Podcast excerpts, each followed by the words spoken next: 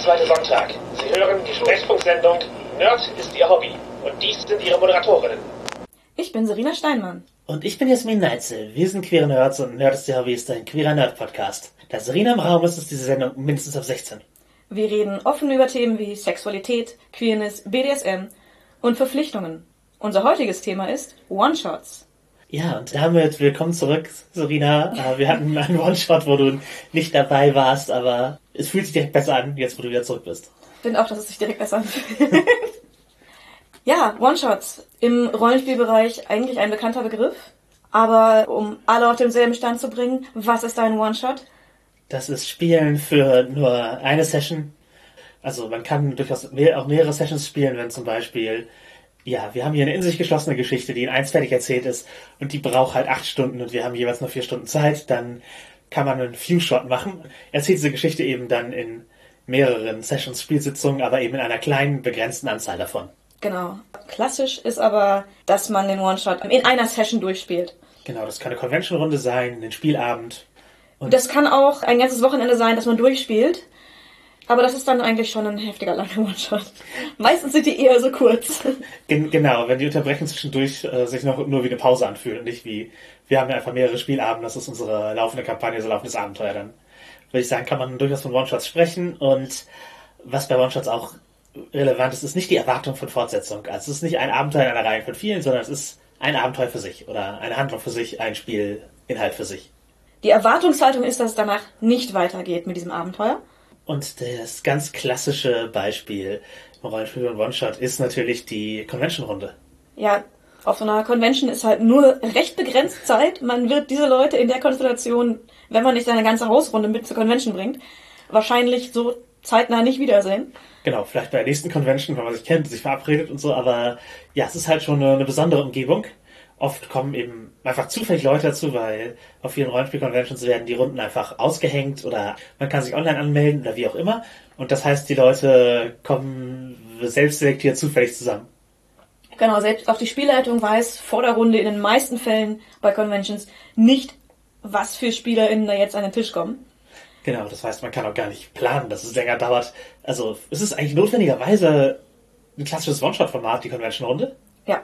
Und oft kennt sich die Gruppe halt einfach gar nicht. Gut, wenn man jetzt häufig auf Conventions geht, kennt man viele Leute. Ja. Und irgendwann äh, bilden sich auch Gruppen zusammen, wo sich dann viele schon kennen, aber oft auch einfach gar nicht. Oft spielt man halt in dieser Konstellation das erste Mal zusammen. Also alle Genau. kennen sich aus der Szene, aber Aber man spielt zum ersten Mal in dieser Runde mit diesen Leuten zusammen. genau, und schafft halt dann immer wieder Anlässe. Aber ja, abgesehen von Conventions, wo die Struktur es notwendig macht, warum One-Shots spielen? Ist länger aber besser. Ja, ja nein. Würde ich nämlich auch verneinen, weil manchmal möchte man einen Spielfilm und keine Serie. Also in der Ja. Struktur. Manchmal möchte man eine in sich geschlossene kurze Handlung. Und manchmal möchte man auch nur den Kurzfilm. Genau. Und manchmal gibt es eben halt auch nur eine bestimmte Story zu erzählen. Aber kommen wir zu den Gründen, warum, warum One-Shots speziell. Mhm. Man kann Systeme ausprobieren, die man nicht kennt. Gerade auf Conventions, wo viele verschiedene Systeme angeboten werden. Mhm. Auch wenn man das Hobby noch gar nicht kennt und ähm, einfach nur von so einer Rollenspiel-Convention gehört hat und einfach mal hintappst, werden Runden angeboten, wo man sich einfach mal erklären lassen kann, wie das Spiel funktioniert. Ohne dass man irgendwie ja in eine bestehende Gruppe reinkommt, die sich schon kennen und das Gefühl hat, der Außenseiter zu sein. Man kann einfach entscheiden, okay, wir, wir probieren jetzt einmal dieses Spiel aus zusammen und gucken, wie dieses System ist. Ob Genau. uns das zusagt. Und wenn man jetzt Brettspielerin ist, dann ist das ja eigentlich sehr bekannt, so Spieleabende. Manchmal verabredet man sich halt, um äh, für mehrere Wochen Twilight Empire oder Diplomacy zu spielen, aber in der Regel bringt man ja irgendwie Spiele mit, man entscheidet sich für eins, dann wird gespielt und es ist dann für diesen Abend und dann ist es fertig. Und diese Dynamik äh, zu replizieren ist halt auch einfach möglich und äh, da Ja. kann man halt einfach viele neue Spiele finden und manchmal fuchst man sich halt in eins rein und äh, dann wird es das Spiel, was man immer wieder spielt. Ja. Ja, man, man kann dabei absolut immer wieder neue Lieblinge finden. Das geht uns ja durchaus so. Genau. Ja, und manchmal möchte man auch einfach ein bestimmtes Abenteuer spielen, dass man sagt, okay, wir haben hier, gerade wenn es was Vorgefertigtes ist, wenn eine Person von einer coolen Idee erzählt, dann ist man halt eventuell einfach für diese Idee für dieses Abenteuer überzeugt, sammelt sich, um das zu spielen. Dann hat man es gespielt und das war einfach der Zweck der Runde. Ja. Und wenn das Abenteuer einen Abend dauert, dann, dann war es ein One-Shot. Was für mich auch immer gerade für Conventions ein Grund ist, ist neue Leute kennenlernen und neue Spielstile kennenlernen dadurch. Also das finde ich auch durchaus interessant, einfach zu sehen, wie, wie Leute spielen, wie Leute Spiel leiten. Und man kann eben auch Spielstile tatsächlich, also im Sinne von Creative Agenda, kennenlernen, die man sonst nicht hat. Also sowas wie, ich trage mich jetzt mal ganz bewusst bei D&D 4 ein und spiele was herausforderungsorientiertes, gamistisches, auch wenn meine Runde das normalerweise nicht macht, weil ich mal, mal sehen will, Wie andere das machen. wie das, wie das ist und mit Leuten spielen, die es vermutlich kennen, zumindest die Spielleitung. Mhm. Also so, sowas ist dann eben auch möglich. Also tatsächlich mal einfach in, in ganz andere Arten von Rollenspiel reinschauen. Ja. Was natürlich auch ein Grund sein kann für einen One-Shot, wenn man mal speziell mit bestimmten Leuten spielen möchte. Es gibt immer wieder Situationen, wo wir persönlich jetzt in unserem Freundeskreis einfach rumfragen und bestimmte Personen ansprechen, weil wir glauben, dass irgendwie ein System oder ein, ein Abenteuer, das wir, was wir im Kopf haben, zu bestimmten Leuten passt und dass wir eine spezielle Konstellation zusammenstellen. Ja, oder manchmal kriegt man die Leute auch einfach nicht für eine lange Runde zusammen. Ja, Wir alle haben ja nur eine begrenzte Freizeit in unserem Leben. Das heißt, es ist halt auch nicht möglich, mit allen Leuten, die man mag, so viel Zeit zu verbringen, so viele Hobbys äh, auszuüben gemeinsam, wie, wie es halt äh, eventuell gern gewollt wäre. Also bei mir wäre das ungefähr ein Vollzeitjob, glaube ich, wenn ich Zeit mit den Leuten verbringen würde, mit denen ich gerne Zeit verbringen möchte. So viel, wie ich mit denen verbringen möchte. Was äh, für mich tatsächlich auch aus den vorher genannten Sachen mit den, ne, mit, mit speziellen Leuten spielen wollen, mit, mit neuen Leuten spielen wollen Ja. Und neue Dinge kennenlernen wollen, noch ähm, ein wichtiger Punkt ist die Gesamtkonstellation, die entsteht.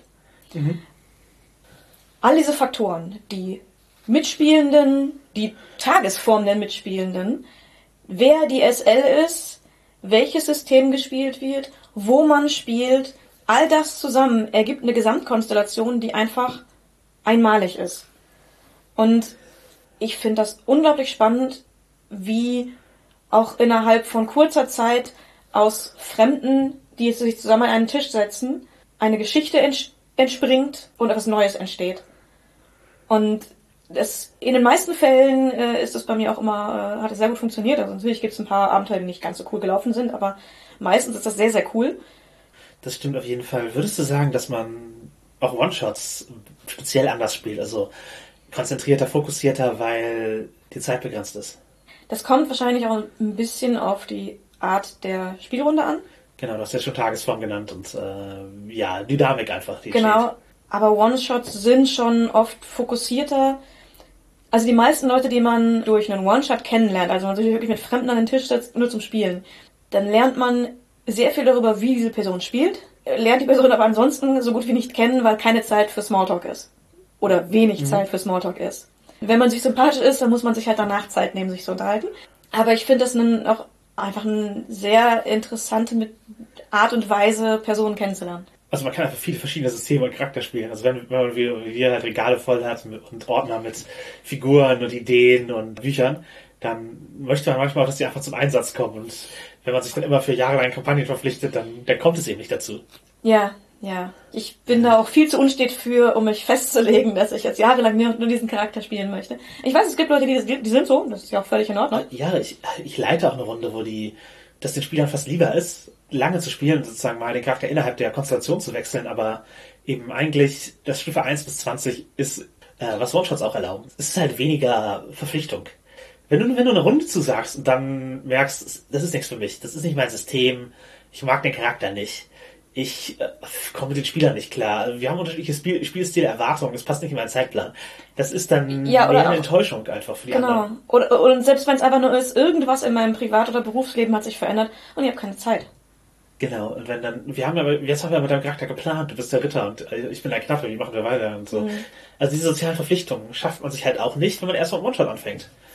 Wahrscheinlich ist die Con-Runde oder die Lass uns jetzt mal im Internet spielen Runde der häufigere One-Shot. Genau. Haben wir da irgendwelche Praxistipps? Auf jeden Fall die Erwartungen klären am Anfang. Genau. Ja, es, es kann immer sein, dass, dass das One-Shot äh, nicht zu, äh, gut zu einem passt und es vielleicht doch eher ein Few-Shot wird. Wenn man das weiß, sollte man das vielleicht vorher sagen und nicht den One-Shot ankündigen und dann versuchen zu verlängern, wenn alle sich auf den One-Shot eingestellt haben. Ansonsten, was, was ich am Anfang auch mal sagen würde, ist, dass man eben eventuell halt, wir haben nur so und so viel Zeit, wir haben hier eine fertige Story. Das heißt, ich als Spielleitung werde halt nach vorne schneiden, sozusagen, wenn, wenn die Zeit knapp wird. Ja, oder Einfach- wenn, wenn Szenen ausgespielt werden, die zu zu sehr abschweifen. Ja, einfach zu viel aus dem Raum greifend werden, genau. Ja. Ja, und ich denke, dass ja eben, was du schon sagtest, kennenlernen. Ähm, es ist, man spielt ja auch Leute kennenzulernen, Leute zu treffen, aber im Spiel oder vorher, man lernt Leute, kennt, wie Leute sp- spielen, aber das Abschweifen für die Pausen oder danach beschränken und nicht. Ihr Spiel unterbrechen, um Stories über andere Charaktere in anderen Runden zu erzählen. Ja, genau. Also bei jeder One-Shot-Planung, relevant für mich ist es, wie viel Zeit habe ich eigentlich? Oder wie viel Zeit brauche ich? Also manch, manchmal ist halt sind Conventions, ja, wir haben hier vier oder sechs oder acht Stunden Slots oder sowas. Oder ja, was auch immer die Convention anbietet. Und manchmal ist es halt, wir, wir können 20 Uhr anfangen und um 23 Uhr muss ich ins Bett oder was auch immer. Also manchmal ist die Zeit von außen begrenzt und manchmal Hat man die Auswahl? Genau, aber so oder so sollte man eben wissen, wie man plant. Und drei Stunden muss man halt anders planen als acht. Also ziemlich offensichtlich, aber so ist es. Ja, genau. Wenn man acht Stunden Runden hat, das ist ja schon ordentlich Zeit, da geht einiges. Eh, Gerade wenn man nicht jedes Mal sich neu ins Spiel reinfinden muss. Also eine acht Stunden Runde am Stück äh, mit halt äh, Konzentration und ein paar Pausen. Das ist viel, viel mehr aus acht Stunden rauszuholen als aus zwei, vier Stunden Terminen. Ja. Wenn man konzentriert dran bleibt. Genau, weil man oft eben am Anfang nochmal jeweils die, das Szenario wieder setzen muss und die Leute abholen. Ja, natürlich, es kann auch sein, dass die Konzentration am Ende rausgeht. Bei, bei langen Slots. Ja, oder wenn man denkt, man hat so viel Zeit am Anfang, sehr viel Zeit verschwendet wird. Natürlich gibt's auch noch kürzere Slots als drei Stunden. Das ist halt nicht, was ich jetzt durchschnittlich empfehlen würde. Manche Systeme können's. Und ich habe also auch schon auf halt so 90-minütige Demo-Runden gegeben auf Conventions. Es waren halt eher, ich sag mal, der Snack. Wo, wo Leute halt auf einer Messe hingehen, kurz Spaß haben, aber das muss man halt sehr, sehr geleitet und strukturiert machen. Das ist halt nicht das klassische freie Rollenspiel. Gen- Genau, ich wollte gerade sagen, das ist dann eher wie ein Tutorial als wie ein richtiges Rollenspielerlebnis. Mhm. Aber ab so drei Stunden, also ja, bei, bei entsprechenden Systemen, Wenn wir bei der Zeit sind, die wir haben, ist Pacing natürlich das nächste. Also wie, wie, wie wir die Zeit nutzen und welche, in welcher Taktik wir durch das Abenteuer gehen. ja, bei One-Shots, wie auf einer Kurzgeschichte, ist halt der Tipp, den man oft kriegt, fang so spät wie möglich an in der Handlung. Also fang nicht mit der Geburt des Helden an. und erzähl sie dann durch bis äh, zum Punkt, wo das Abenteuer beginnt, sondern fang eventuell da an, wo das erste Mal eine Entscheidung notwendig ist. ja, Ich hatte da als Beispiel, ich hatte ein Abenteuer, wo die Helden unterwegs sind und dann in ein Dorf kommen, um unheimliche Ereignisse aufzuklären, habe ich halt die Gruppe zusammengeführt, indem sie in Erdrutsch geraten. Und da habe ich nicht erst beschrieben, hier ist ein Weg, den könntet ihr längs gehen, es gibt ja diese, diesen, diesen Ort, der interessant ist und da dieser Weg ist für euch relevant, warum seid ihr wohl auf der Straße? Sondern ich habe beschrieben, ihr seid auf dem Weg in der Nähe dieses Ortes und ihr seid in einen Erdrutsch geraten. Und ich fange einfach damit an, den Erdrutsch zu beschreiben der dafür sorgt, dass ein paar Charakter praktisch in der Steilwand gefangen sind, die vorher die Straße war. Einige oben, einige unten. Das heißt, es gibt direkt eine Situation, in der sie handeln können und kann direkt fragen, was tut ihr? Es ist, wie gesagt, nicht, nicht erstmal die Reise dahin, weil die, die ist halt für den One-Shot nicht relevant. Und ich glaube nicht, dass die SpielerInnen sich schlechter reinfühlen können, wenn sie nicht wissen, welche Station ihre Charakter von wo auch immer sie aufgebrochen sind, genommen haben. Ich habe tatsächlich einmal von einem Spieler die Frage gestellt bekommen, ob ich aufs Pacing achte beim, äh, beim Leiten. Und zwar war das eine Runde, wo ich einen sehr langen Zeit Zeitslot hatte. Ähm, es war eine 8-Stunden-Runde. Und ich hatte das Ganze als Sandbox angelegt. Also es gab einfach viele Möglichkeiten, ins Abenteuer zu kommen. Es musste nur irgendwann eine bestimmte Person von den Helden angesprochen werden. Und ich habe am Anfang äh, die Stadtbeschreibung gegeben, die Helden losgelassen und gesagt, ihr könnt tun, was immer ihr möchtet. Dummerweise haben sie dann sofort angefangen, sich komplett in der Stadt zu verteilen und haben schon das halbe Abenteuer gelöst, ohne auf den Auftraggeber getroffen zu sein. Aber du hast sozusagen die Plottext so gelegt, dass es ihnen gar nicht möglich war, am Abenteuer vorbeizulaufen. Genau, es war, abs- es war ihnen komplett unmöglich, am Abenteuer vorbeizulaufen. Aber ich wurde halt irgendwann gefragt, ähm, wir spielen jetzt schon voll lange und ich habe das Gefühl, wo ist, wo ist das Abenteuer, so ungefähr? Hast du die Uhr im Blick? Und ich war so, ja, schon. Ihr seid schon mittendrin und ihr merkt das auch gleich. Ja. Und es hat auch gut funktioniert. Die waren, Leute waren auch sehr zufrieden. Ich, ich kann die Sorge verstehen, weil sie halt dadurch, dass sie so auseinandergelaufen sind und sich so verfächert haben, das Gefühl bekommen haben, ja, wir machen alle eigentlich, worauf wir Bock haben. Aber was ist die Story? Genau, ja, wenn es eine Story geben soll, ist das äh, eine relevante Frage, aber halt gut vom Spieler, dass er darauf achtet. Und ja, eine Sandbox ist natürlich eine ungewöhnliche Struktur für ein organischen Abenteuer, aber absolut möglich oder für einen One-Shot. Es ist absolut möglich, man braucht halt genug Zeit. Also es geht halt nicht in einem 4-Stunden-Slot. Also vielleicht die, schon. Die Sandbox muss halt kleiner sein. Die Also, Sandbox muss sehr klein also, sein. man ne? muss, also ich würde sagen, wo du, diese, wo du die Wände der, der Sandbox hin tust und welche Förmchen du ihnen gibst, das ist halt die Frage, um es zu gestalten. ja. Wo, wo du meinst, du hast die Uhr im Auge. Ich glaube, das, das ist dabei wichtig. Also gerade Ja. wenn's fra wenn die Spieler in so wie Ermittlungen oder sowas spielen oder halt einfach eine Sandbox, wo sie, wo sie relativ frei agieren Mhm. und nicht in der Railroad sitzen, dann ist es halt wichtig, die Uhr im Auge zu behalten, um im Zweifel ein bisschen zu, zu interagieren und zu wissen, was wirklich passieren muss. Ja. Also es gibt halt natürlich, es gibt, Szenen können optional sein, Szenen können abwandelbar sein, aber was muss passieren, dass mein Abenteuer funktioniert und wie, wie kriege ich es auf jeden Fall rein? Und ja, was auch mal eine Frage ist, kann ich mir die Ablenkung leisten?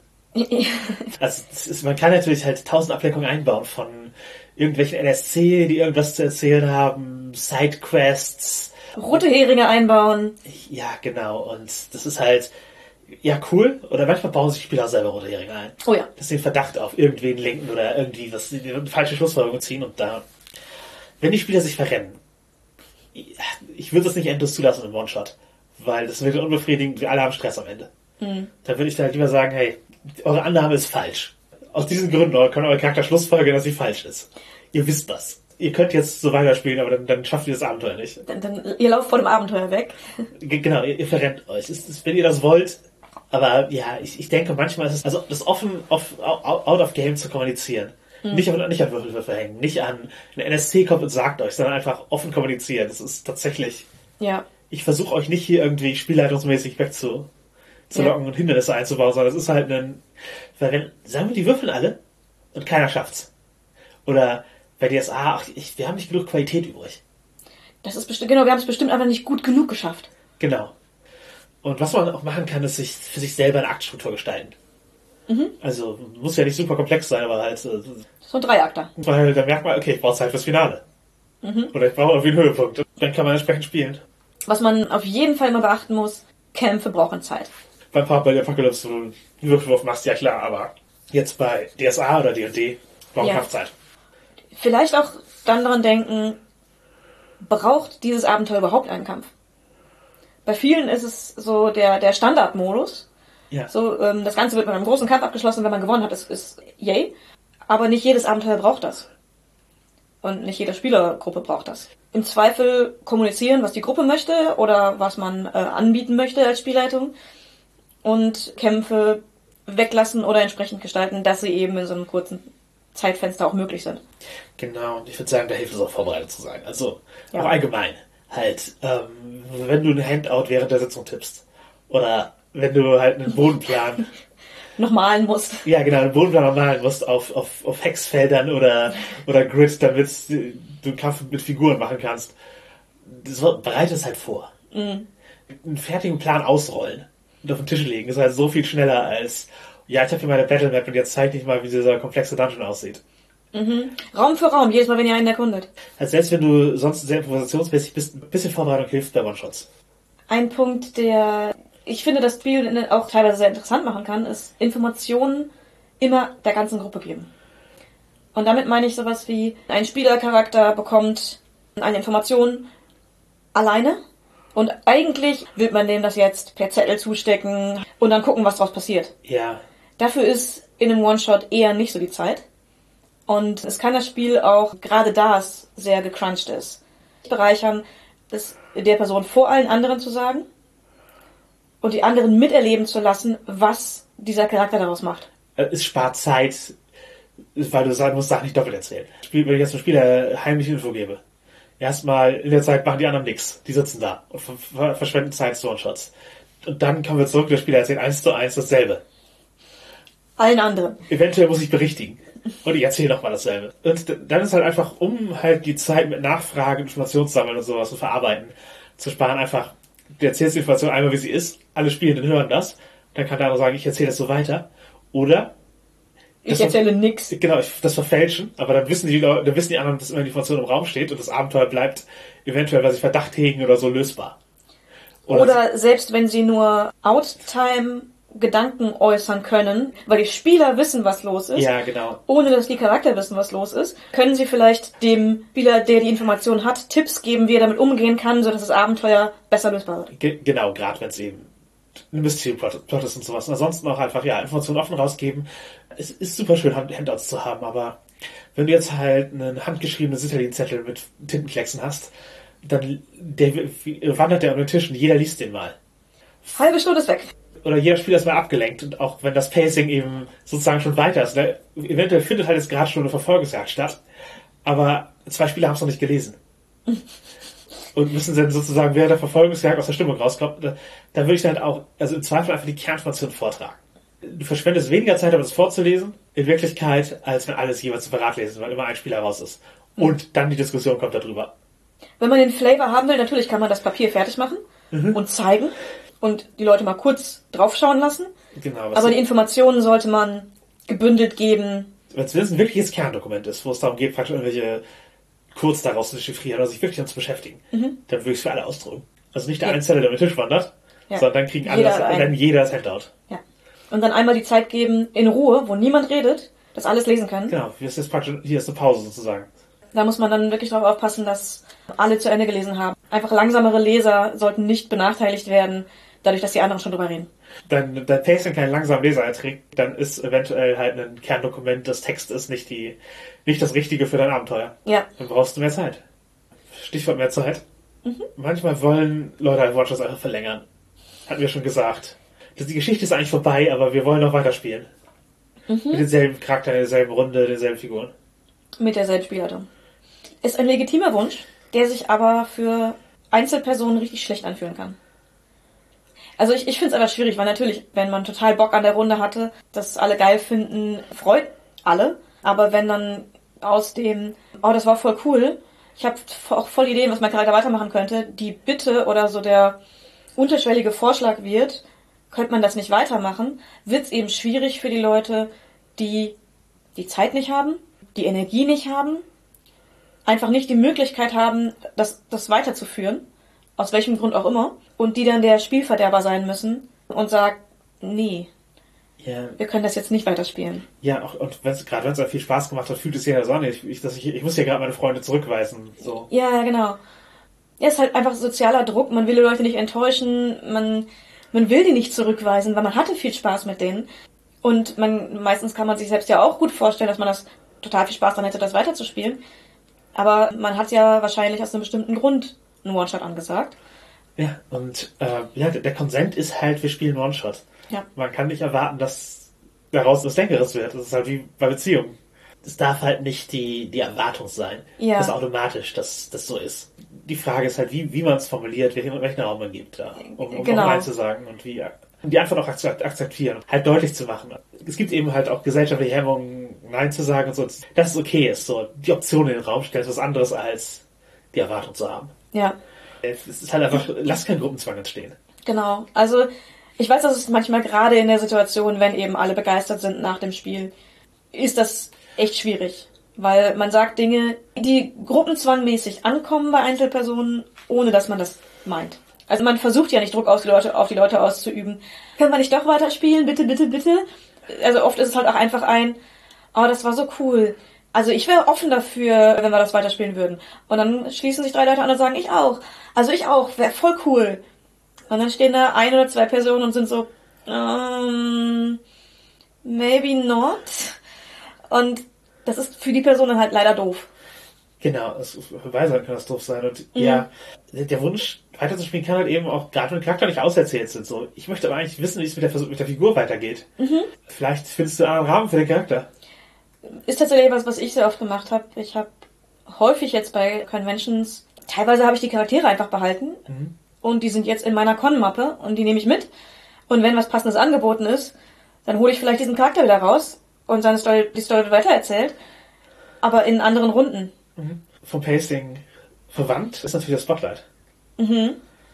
Das ist sehr wichtig, dass jeder, jede Spielerin mal Spotlight bekommt, dass äh, jeder Charakter mal Spotlight bekommt. Und das geht auch in drei Stunden.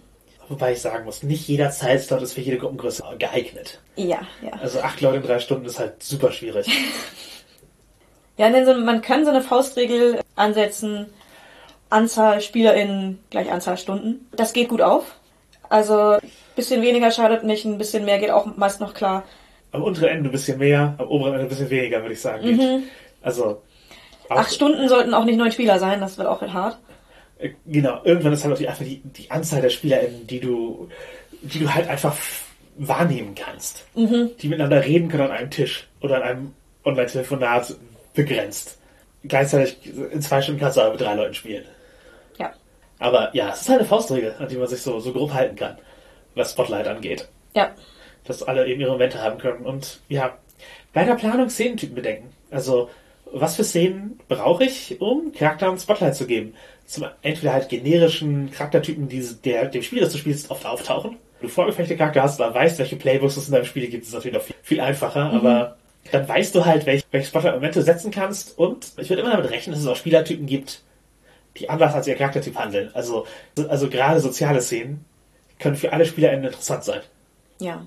Ja, wir hatten ja schon gesagt, geheime Szenen, die nur mit einem Spieler, mit einer Spielerin wären. Einfach mit allen offen ausspielen, dass alle alles mitbekommen und auf alles zurückgreifen können. Genau, die können dann mitfiebern. Ja. Auch wenn es halt irgendwie die Szene ist, wo der Dieb alleine losschleicht. Wenn alle wissen, was die Stakes sind und zuhören und, und es nicht zu lange dauert, dann ist das halt auch eine Szene, die für alle interessant ist. Ja. Das ist eine Spotlight-Szene für einen Charakter, aber die anderen können irgendwie Tipps geben oder zumindest mit zuhören. Oder aufgeregt Popcorn essen. Genau, genau. Aber äh, sie bleiben interessiert dabei und ähm, natürlich ist ein One-Shot auch ein Konzept, wo man sowas wie den Verrätercharakter machen kann. Das Reveal muss halt auch irgendwie kommen und das darf nicht dahin gehen, dass ihr aus dem Raum geht und Szenen spielt. Sondern entweder ist es was, was der Charakter, was der Charakter der Spieler alleine machen können. Oder, und dann gibt es irgendwie ein Reveal, dass er gegen die Gruppe gearbeitet hat. Aber wenn du Szenen ausspielst mit dem, mit dem Spieler, dann würde ich sagen, strukturierst du am besten so, dass die zum großen, großen Teil offen sein können. Und das dann halt eben passiert innerhalb des One-Shots, dass der Verräter halt auch entlarvt wird oder die Spieler es schon wissen, bevor ihre Charakter es wissen. Ja, am besten sich am Anfang der Spielrunde einen Moment Zeit nehmen, mit dem, mit der Person rauszugehen, alles abzusprechen. Ja, ja, klar. Und dann im Spiel Szenen zu machen, die alle mitbekommen, bei denen es nicht eindeutig ist. Das macht es für die Spieler und die Charaktere mega spannend. Die Spieler vielleicht was mitkriegen, was die Charaktere gar nicht mitbekommen, sich aber auch nicht sicher sein können, was ab eigentlich geht. Ja, was auf jeden Fall immer ein Spotlight-Moment ist, ist die Beschreibung der Charaktere. Das ist halt der erste Spotlight-Moment in der Regel, den man hat. Die sollte man kurz und prägnant halten und auf die Situation des Abenteuers fokussiert. Also, wenn jetzt, ah, da stehen Geschwister auf dem Charakterblatt. Ja, ich bin im Jahr 14H geboren. Ich habe braune Augen und braune Haare. Ich habe drei Geschwister, Alrik, Alrik und Melanie. Ich bin 1,79 groß.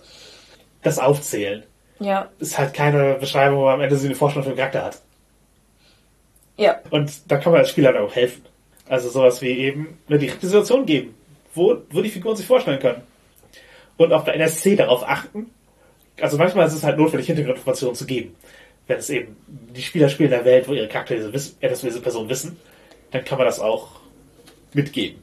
Vor allem wenn das Wissen für das Abenteuer relevant Ja, ist oder sein könnte. Ja, ja, genau, einfach die, Die müssen nicht alle, also nicht jeder NSC braucht einen Namen, nicht jeder NSC braucht ein Aussehen, einen Familienstammbaum. Ja, es ist cool, wenn du das alles vorbereitest. Falls es wichtig wird. Genau, falls, falls die Spieler sich mit dem beschäftigen wollen. Aber du musst es halt nicht immer komplett vortragen. Also selbst wenn es ein Plothook sein kann, muss man das nicht am Anfang direkt alles teasern. Ja, oder äh, und ja, nutzt Beschreibungen, um Spotlight zu setzen. Mhm. Als, auch als Spielleitung. Nämlich Spotlight auf die NSC, mit denen du, mit denen es interessant ist zu interagieren. Also wenn du jeden NSC beschreibst, im gleichen Maß, dann haben die Spieler natürlich die Wahl. Aber eventuell reden sie ja mit jemandem, der Komplett unwichtig ist. Genau, weil also, dem du einfach eine Beschreibung gegeben hast, die genauso ist wie alle anderen. Aber wenn du eben Spotlights gibst, dann steuerst du auch ein bisschen die Handlung, das ist für One-Shots hilfreich. Ja, wenn man halt eine direkte Situation für die Vorstellung gibt, es gibt ja einfach endlos Beispiele, wie man einen Charakter vorstellt und die Situation framen kann. Sei es halt durch Wetter und Umgebung. Also, wie, wie kommt dein Charakter halt aus dem Schneegestöber oder aus dem Regen in die Kneipe? Oder wie, wie sieht man deinen Charakter, wie er sich durch den Schnee... Also, das gibt einen Rahmen, wie man den Charakter beschreiben kann, wie man ihn sieht. Das ist halt mehr so filmisch als eine, ein ganzer Hintergrund. Ich glaube, Filme sind da auch allgemein gute, gute Beispiele, an denen man sich orientieren kann. Ja, und das meinen wir jetzt nicht nur abstrakt, sondern auch ganz konkret. Die kann man auch durchaus benennen. Also wenn du möchtest, dass die Charaktere sich kurz und prägnant vorstellen, dann mach das Intro passend. Ja, wir spielen jetzt Monster Hearts. Es geht um Highschool-Schüler in der Schule. Stellt euch vor, ein Highschool-Film. Die Kamera fährt durch die Schule, fährt an der und der Clique vorbei und kommt zu dir. Was sieht man? Oder Heist-Movies. Wir bringen das Team zusammen. Was ist der Spezialist und wo, wo wirst du angeheuert? Was, was ist halt eine kurze Alltagssituation so, mhm. wo man dich findet. Genau, und auch äh, sagt den Leuten auch, was wichtig ist, was gerade für das Abenteuer von ihrem Charakter gebraucht wird. Genau. Weil auf dem Zettel stehen ja meistens viele Informationen mhm. und äh, für SpielerInnen oft nicht leicht, wenn man jetzt an einen neuen Tisch kommt, eine neue Runde und man wird gesagt, stell dich mal vor, auszuwählen, was jetzt wichtig ist. Und wenn man so einen Rahmen gibt, weiß man das. Ja. Ein Beispiel, was wie Informationen gefiltert werden und man den Hintergrund zum Teil ignoriert für die Beschreibung, ist, wie Aragorn vorgestellt wird. Mhm. Da ist ja, wenn man gerade Herr, Herr der Ringe liest, endlos Hintergrund. Ja. Aber, Generationen an Hintergrund. Genau, die erzählbar sind. Aber im Film kommen sie halt in, in die Kneipe, da gibt es jede Menge zwielichtige Waldläufer, er ist einer davon. Und sie fragen danach, dann wird er gezeigt. Man mhm. erfährt nicht mal seinen Namen, sondern nur Spitznamen als Streicher. Man sieht ihn da eben rauchen mit einem Kapuzenmantel sitzen. Kriegt eine Beschreibung von seinem Äußeren und mehr Details erfährt man dann halt im Spiel. Genau. Und so kann man eben auch einen Charakter rein, einbauen in einem One. Die anderen kennen deine Lebensgeschichte wahrscheinlich nicht. Und selbst wenn, das kannst du im Spiel erwähnen, wo es relevant wird. Richtig. Du musst auch nicht die gesamte Ausrüstungsliste auf, auflisten. Nee, genau. Ein, zwei prägnante Gegenstände oder ein schwerer Rucksack. Bleiben wir erstmal noch beim Pacing und Spotlights. Was halt super wichtig ist für One-Shots, weil äh, eben Zeit, Zeit eine knappere Ressource ist als mhm. beim, bei Kampagnen. Wenn Spieler einen Kampf umgehen können, dann sollte man die Zeit anders nutzen können. Ja. Also wenn man jetzt eine Stunde für einen Kampf einplant, wo die Spieler dann enttäuscht sind, das Gefühl haben, ich habe nicht alles bekommen, was ich erwartet habe. Ich habe mich für einen vier Stunden Slot eingetragen, aber wir haben drei Stunden gespielt. Und dann dachte ich mir, ja, ihr habt das so früh gelöst, ihr habt den Kampf komplett umgangen dann, also manche, manche enttäuscht das. Also das Problem hatte ich noch nicht so, obwohl ich öfter mal früher fertig bin mit, mit ja. One-Shot-Runden. Weil, wenn man merkt, man ist viel zu früh in der Zeit. Ja. Es ist was umgangen worden, was gelöst worden auf eine Weise, die man nicht erwartet hat und dadurch mhm. viel, viel schneller. Das ist super. Dann hat man mehr Zeit, die Leute in Charakter reden zu lassen. Meistens fällt es nicht auf, man ist dann vielleicht ein bisschen früher fertig, ja, aber ja, genau. nicht aber so viel früher. Mein Tipp dafür wäre, lasst die Leute selber füllen. Wenn sie irgendwelche Ideen haben, worüber sie noch reden könnten, was sie noch machen könnten, einfach dann zulassen, wenn die Zeit noch da ist. Ja. Selbst wenn sie nur untereinander interagieren, irgendwas länger besprechen, was schnell gelöst wäre oder so, egal. Sie werden nicht das Gefühl haben, dass sie was verpasst haben, wenn sie dafür ihren Charakter mehr ausspielen konnten. Und Pausen. Ich würde sie auch vorher ansagen eben. Ja. So ist wie, wir, ey, wir haben vier Stunden Slot, der Mitte machen wir ungefähr eine Pause, wenn es zur Handlung passt. Natürlich könnte ich auf Toilette gehen, ist ja kein Gefängnis, aber äh, halt dieses so, ich gehe mal los und komme Menschen, ich hole mir mal eine Cola und Schnitzel, dann so, also, ach, sieht lecker aus ich hole mir auch mal eine. Und dann ist immer ein Spieler aufgestanden, bis die Spielerin geht. Und ja, Pausen, Ansagen und drum strukturieren, das hilft. Genau, dann wissen die Leute auch, okay, ja, ich habe zwar schon ein bisschen Hunger, aber wir machen eh irgendwann, irgendwann demnächst Pause. Ja. Dann warte ich halt noch bis dahin, bis, bis ich mir was nachhole. Das kommt, das kommt ja halt dann auch nicht überraschend und es kommt für dich als Spieler auch nicht überraschend. Du kannst die, die Pause so nutzen, dass sie in dein Pacing passt und deinen Spannungsbogen nicht durchbricht. Genau. In den meisten Runden wird irgendwann äh, von Spielerseite auch eine Pause gewünscht. Auch bei einem Vier-Stunden-Slot. Genau, und Bedürfnisse sollte man da berücksichtigen von SpielerInnen. Ja. Also wenn jemand sagt, ich brauche halt öfter mal irgendwie.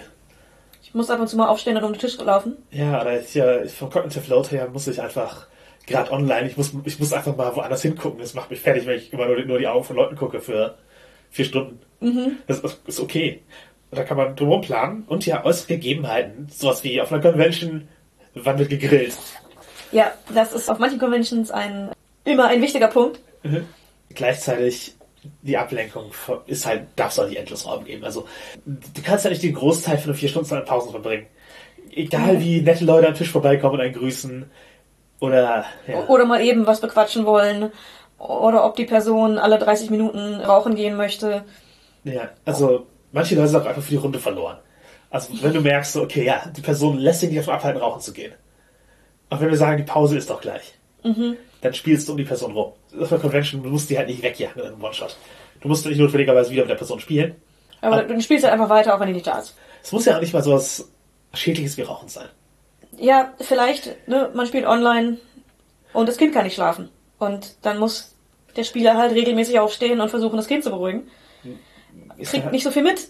Schade, aber ist dann halt so. Ja, genau. Wenn man halt das Ding aus äh, Slots von drei Monaten rausgedudelt hat, Mhm. dann ist das halt der Tag, wo, Tag, wo man jetzt spielt. Und dann, dann pass, es passiert halt. Ja. Und ja, örtliche Gegebenheit bedenken bei Pausen. Also wenn du sagst, wir haben fünf Minuten Pause, Und die Toilette ist aber am anderen Ende des, des Gebäudes. Der Rollstuhlfahrer muss noch den Fahrstuhl nehmen. Ja. Das ist vielleicht ein bisschen knapp von der Zeit. genau. Also manchmal musst du Behinderungen ein, einbeziehen. Was wir auch immer bedenken würde, lass der Spielleitung ihre Pause. Ja. Wenn die Spielleitung die Energie aufsammeln muss oder deren Mental Load weg ist oder sie was nachliest oder sich Notizen macht oder was auch immer, lass die Spielleitung halt einfach mal gerade ihr Ding machen oder lass sie ihr, Würstchen essen.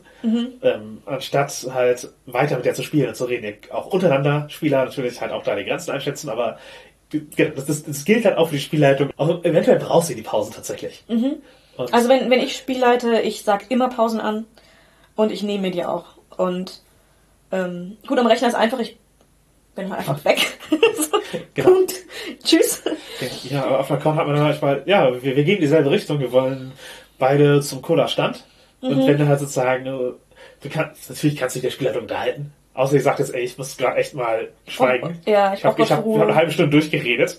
Das, das kannst du halt kommunizieren als Spieler, die Spieler werden das so akzeptieren, klar. Also hoffentlich, bitte Ja. akzeptiert das und bitte äußert das einfach. Kommen wir von der Struktur der, der Abenteuer zu den Figuren, die wir spielen. Mhm. Also viele von uns haben spezielle One-Shot-Charakter.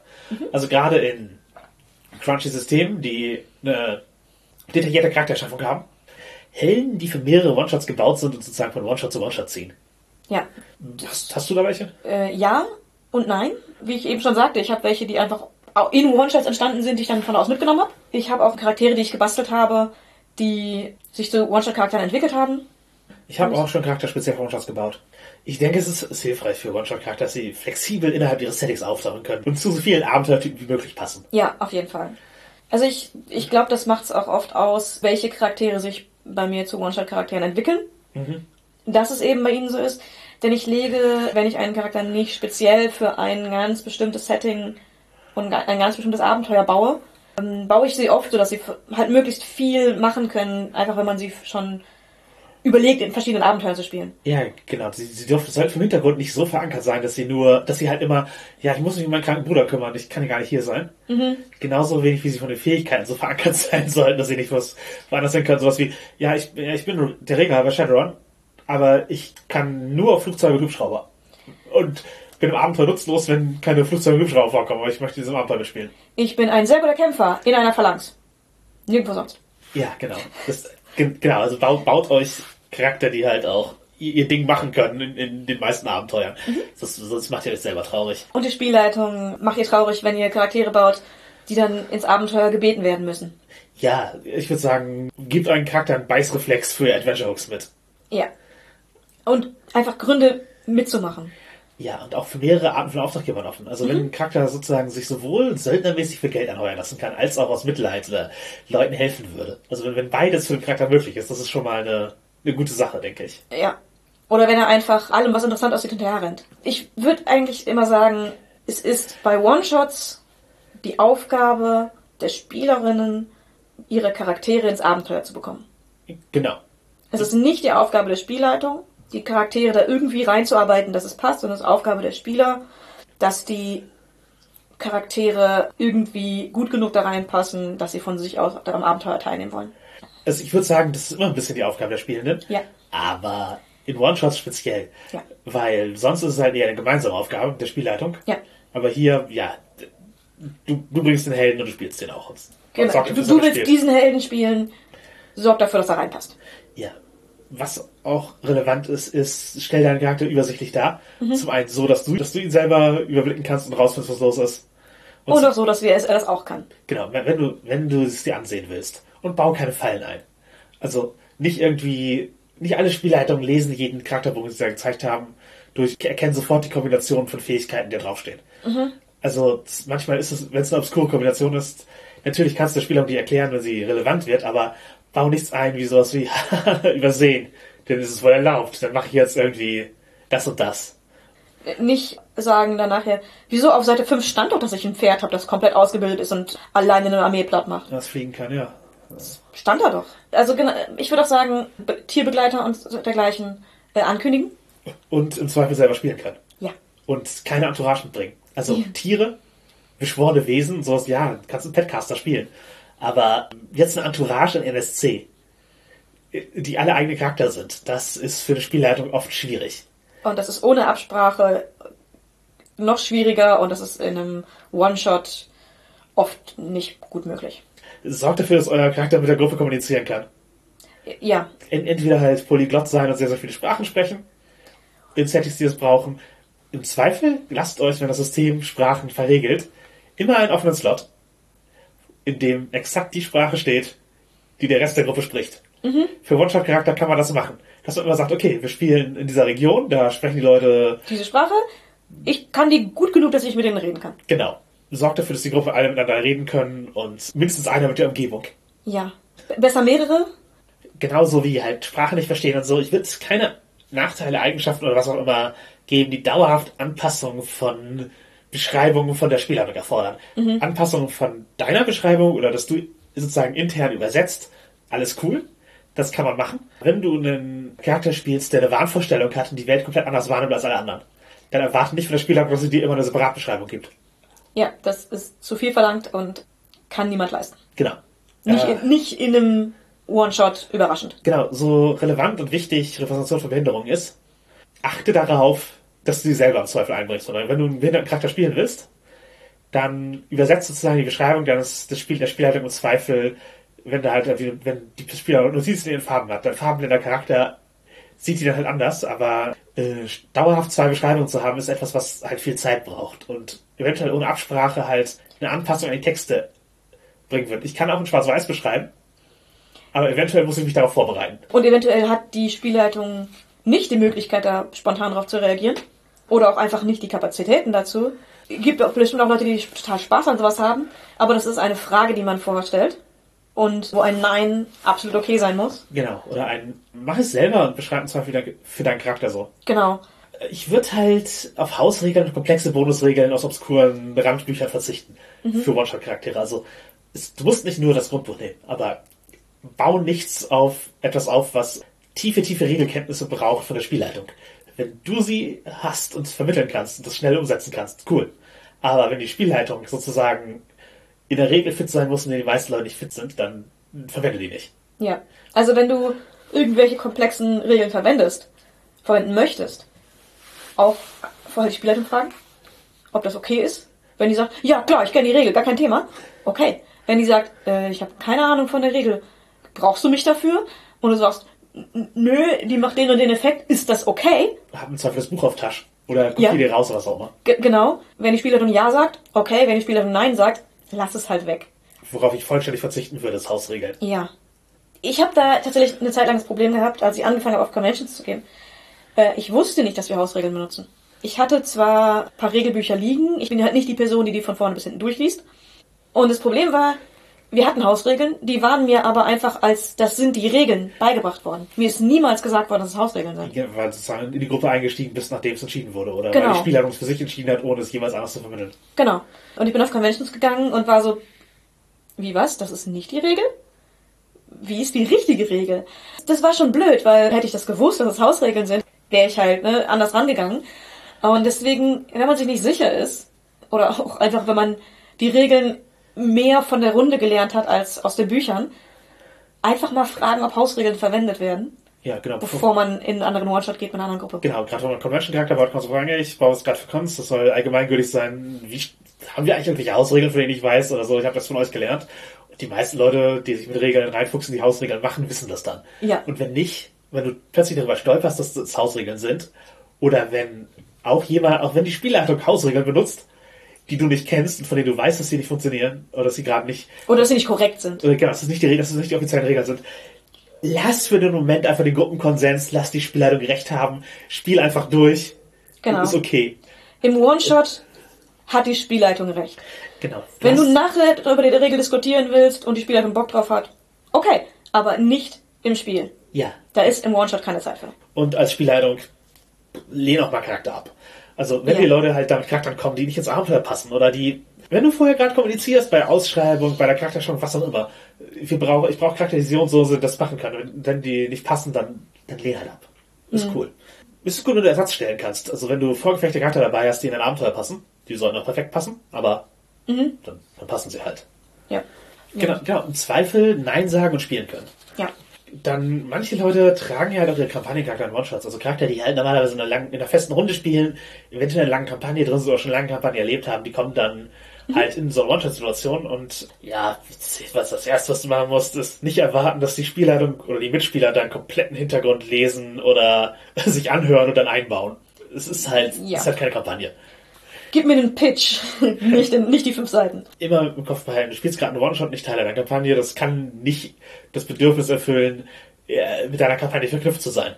Ja, oder auch einfach nur in derselben Welt zu spielen. Eventuell sind bei anderen Mitgliedern aus dieser Runde oder beim, bei der Spielleitung komplett andere Dinge passiert, die dieselben Kampagnen oder dieselben Abenteuer gespielt haben. Genau, das, das, das ist eben halt gerade, wenn du offiziell, offizielle Kampagne spielst. Es kann sein, dass andere die auch gespielt haben. Und dann haben zwei Charakter das erlebt und es kann hilfreich sein, einfach zu kommunizieren, okay, wir haben beide selbe Abenteuer gespielt, es wird- wir hatten, das, das wird unterschiedlich ausgegangen sein. Sprechen wir nicht im Detail darüber, was unsere Charakter da erlebt haben, sondern gehen einfach aus, dass wir große Helden sind und coole Sachen erlebt haben. Was auch bei so offiziellen Kampagnen in Metaplot-Spielen äh, relevant ist, es ist okay, darum zu bitten, nicht gespoilert zu werden, aber manchmal wissen die Leute gar nicht, dass sie spoilern. Wenn du jetzt das schwarze Auge. Gibt es halt Kampagnen, die die Welt verändert haben und es gibt, die Kampagnen, gibt Kampagnen, die die Welt verändert haben seit 1990. Also ich habe angefangen, DSA spielen, nachdem einige von diesen Kampagnen passiert sind. Ja, überraschend, weil es aber 30 Jahre sind. Ja, total überraschend. Und mir wurde die aventurische Welt auf eine Weise erklärt, dass für manchen ein Spoiler wäre. Genau, weil der Einfluss der Kampagne auf die Welt schon, schon, schon einfach inhärent reingebaut ist die Beschreibung. G genau, also hier sind die Karten. Da sind die Dämonen äh, verseuchten Lande. Okay. Genau. Das ist für manchen dann vielleicht ein Spoiler. Genau, hier ist das Grundregelwerk und da steht, das ist Weltbeschreibung drin, da steht das mit drin und du, du kannst halt nicht erwarten, dass Leute es überhaupt wissen, dass das ein Spoiler ist, gerade wenn es die Kampagne, die du spielst, halt 20 Jahre alt ist. Ja. Und Das ist dann leider schade, aber genau, weil deine Kampagne nicht gespoilert zu werden, eine so hohe Priorität hat. dann Dann, kannst du das dann, nicht. dann kannst du nicht auf Convention spielen, geschweige denn mit dem Charakter auf Conventions spielen. Also du kannst auf Convention spielen, aber nicht dieses Spiel. Und dann würde ich halt sagen, du kannst am Ende auch filtern, was du aus dem One-Shot mit in deine Kampagne nimmst. Also wenn dein Charakter da jede Menge krude Dinge erlebt hat, die eigentlich nicht passen, dann filter es so, dass es in deine Kampagne passt. Und Du, du bist am Ende, das hast du die heute über deinen Charakter. Und Also kannst, ich- wie du die Geschichte weitererzählst, ist halt dann deine Sache. Ja, manchmal gibt's halt komplett wilde Abenteuer, die nicht zu dem passen, wie die Runde sonst spielt. Was ich noch sagen würde, vorgefertigte Charakter sollten in wenigen Sätzen pitchbar sein. Und ja, ich, ich denke, gib, gib ihnen halt irgendwas, was sie ausmacht. Und was sie tun können. Und wo die Spieler auch erkennen können, wenn ich mich für diesen Charakter entscheide, da ist das, was ich tue. Und das hat der Pitch hat mir das verraten. Ja. Was sie ausmacht und was sie tun oder was sie gut können, sind zwar verschiedene Dinge. Also, Da, daran bin ich gut, das werde ich wahrscheinlich machen, das werde ich tun. Das sind meine Fähigkeiten und das werde ich spielen, diese, diese Eigenschaften. Und dann, dann das, darauf, darauf kannst du schon eine Entscheidung treffen. Am besten, wenn passen sie, wenn du One-Shot machst, perfekt in ein Abenteuer oder zumindest ziemlich gut. Und ich würde als L sagen, du sollst erklären können, was die Charakter können und im Kopf haben, was da so drin ist, dass du es für die SpielerInnen daran erinnern kannst, ey, du hast diese Fähigkeit, die wäre jetzt gerade richtig gut. Und dann können die Spieler sagen, ja, okay. Oder wenn die Spieler nachfragen, hier, ich habe das Spiel noch nicht gespielt, wie funktioniert das Ding? Erklär ihnen das. ja. Das sind mit vorgefertigten Charakteren, gerade für Runden, wenn du sagst, die sind für Einsteiger geeignet oder für Systemneulinge geeignet, ist das Aufgabe der Spielleitung, das einfach drauf zu haben. Ist es auch okay, die Auswahl der Optionen passend für den One-Shot zu beschränken? Und wenn die Spieler dann fragen, oh, aber da gibt's doch auch noch diese Charakterklasse, warum kann ich die nicht spielen?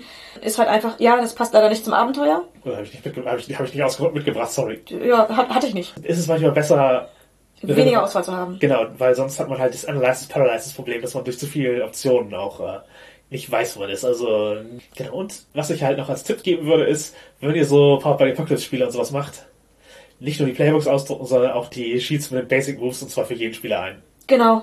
Das ist Und super hilfreich. selber. Und, genau, das ist super hilfreich. Denn selbst wenn man das Spiel schon kennt, also selbst wenn das alles erfahrene Spieler sind, Ich glaube, One-Shots sind auch ein gutes Ding, wo man ikonische und dramatische Charakter ansprechen kann. Das ist halt dieses Theaterwissenschaften-Ding oder Literaturwissenschaften. Nämlich ikonische Charakter sind welche, die festen Charakterkern haben und feste moralische Vorstellungen und die eben mit immer wieder unterschiedlichen Situationen interagieren mit der Welt. sagen wir, also Superhelden sind das oft ikonische Charakter. Und die passen natürlich gut in One-Shots, weil du hast einen Charakter, du weißt, wie du spielst, du bringst ihn in eine neue Situation. Ja. Dagegen der dramatische Charakter ist nicht so gefestigt. Der wird und soll sich über das Spiel entwickeln und die Dinge, die ihm passieren, sollen eben dramatische Wirkung auf ihn haben. Ihn verändern. Seine Veränderung gehört zum Spiel dazu. Wandernde One-Shot-Charakter sind halt oft ikonisch, die speziell dafür gebaut wurden, die man mitnimmt. Dramatische Charaktere sind oft, äh, ja, so ein äh, PBTA-Charakter, der man, und- oder Xulu-Charakter, den man exakt dafür erstellt. Und dann vorgefertigter eben, der in diese Geschichte passt und dann auch au- auserzählt ist oft. Das sind meistens dramatische Charaktere, die eben in eine Handlung geworfen werden und erst sich dadurch dann definieren, wie ihre Wendung ist und wie sie sind. Ja. Genau, der, der Handlungsbogen des One-Shots kann halt super dramatisch sein und dann. Die Frage ist halt, lassen wir zu, dass sich an sich ikonisch gedachte Charaktere durch die One-Shots verändern, weil die Erlebnisse an sich sehr einschneidend für sie wären, aber man merkt, okay, das könnte jetzt die Figur verändern. Das ist halt eine, Frage, die man, die man sich selbst stellt dann. Ja, das ist, die Antwort ist ja dann auch einfach eine persönliche. Das, Wenn man versucht, eine dramatische Wendung herbeizuführen bei anderen Charakteren, als Spielleitung oder als Mitspielende, würde ich vorher eine Absprache wo Ja. wollen. Also sowas wie, ja, ich steche deinem Charakter jetzt ein Auge aus. danke. Also so permanente Verletzung. So. Das ist halt, ich würde da vorher absprechen. Oder halt sagen, können Charakter so Abenteuer sterben? Oder sind sie halt nur verletzt aus dem Kampf raus? Das ist, ist halt wirklich eine, Eine ein relevanter. Faktor. Auch manchmal dafür, welchen Charakter man da reinbringt. Weil nicht alle Charakter sollen sich im selben Maße dramatisch verändern können. Ja, Aber wenn, es One-Shot-Charakter gibt, gibt's auch One-Shot-Systeme. genau. Ich würde nämlich sagen, ja. Und es gibt natürlich einige Systeme, die sind einfach auf One-Shot gebaut. Ja. Also Fiasco. Mi- Millennial Apartment Hunters. Ja, Lasers and Feelings. ja. Die steil, oft, ach so, Einsteigerboxen, Pro- Promo-Abenteuer und so, die sind alle auf, auf One-Shots gebaut. Ähm, oft hilft, hilft es, wenn ein System leichte Regeln hat. Für One-Shots sozusagen, wir, das ist ein System, das kann ich in fünf Minuten erklären und alle können mitspielen. Power by the Apocalypse, du füllst ein Playbook aus, also du triffst da ein, zwei Entscheidungen und danach würfelst du zwei sechsseitigen Würfeln und die Spielleitung kann dir immer sagen, wenn ein Move ausgelöst wird. Das ist natürlich denkbar einfach. Aber ich würde argumentieren, dass Systeme, die in dem Kreis, in dem du spielst, allgemein bekannt sind, wo eine Systemmeisterschaft besteht, genauso einfach sind. Also, du kannst halt auch einfach in deiner Runde oder auf den meisten Cons ein D&D oder DSA Abenteuer anbieten, auch wenn das komplexe Systeme sind. In der deutschen Szene haben die so eine tiefe Verbreitung, dass du davon ausgehen kannst, du findest Spielende. Im Zweifel schreibst du ran, das ist keine Einsteigerrunde. Und EinsteigerInnen gehen dann halt nicht dahin, weil eben das Spiel nicht erklärt wird. Und das ist auch eine okay Entscheidung zu treffen. Weil manchmal möchtest du nicht, nicht, nicht Demo machen, manchmal möchtest du nicht ein Tutorial leiten, sondern einfach in diesem System One-Shot. Und wenn es verbreitet genug ist, findest du eben auch SpielerInnen dafür. Ja. Bei manchen Systemen, die speziell für One-Shots geeignet sind oder gedacht sind, hast du natürlich Pacing-Mechaniken direkt mit dran. Fiasco ist nach der Runde auserzählt. Genau, du hast halt davon Aktstruktur. Mel- Millennial Partner hat das genauso. Lasers and Feelings hat prinzipiell die Möglichkeit für längeres Spielen, hat halt so ein Monster of the Week. Genau, Monster of the Week auch. Du hast eine Struktur, wo du schnell Figuren erschaffst und die ein Abenteuer erleben. Und diese, Monster of the Week Struktur funktioniert dann für gut. Es gibt einfach Sachen, die eine feste Story haben. Muss immer, wo wo das Spiel immer dieselbe Story hatte. Oder ich hier Bluebeard's Bride, das ist halt eine Bluebeard-Geschichte. Ähm, dann Kakamatsu, Lady Blackbird, das sind alles so Spiele. Du spielst halt diese Story. Du spielst die in neuen Konstellationen, manchmal mit neuen Charakteren, manchmal hast du auch ein fe- festes Set von Vorgefertigten, aber es ist halt immer diese Story. Und Ja. die Story steht fest. In klassischen Systemen kannst du einen Dungeon passender Größe bauen. Das ist halt auch eine Pacing-Mechanik. Du hast so und so viele Räume. Wenn du als Spieler mit abschätzen kannst, wie lang so ein Raum braucht. Oder halt da ein bisschen raffen oder ein bisschen strecken kannst. Dann funktioniert das.